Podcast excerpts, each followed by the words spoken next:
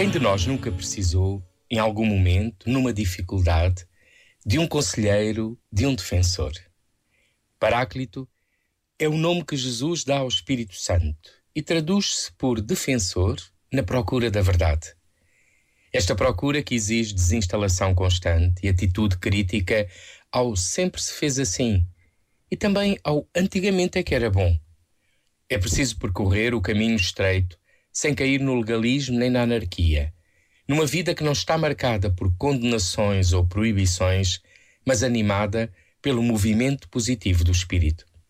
É Ele que faz irromper no presente das nossas vidas a graça de Deus que faz novas todas as coisas e cujo nome é amor. Este momento está disponível em podcast no site e na app da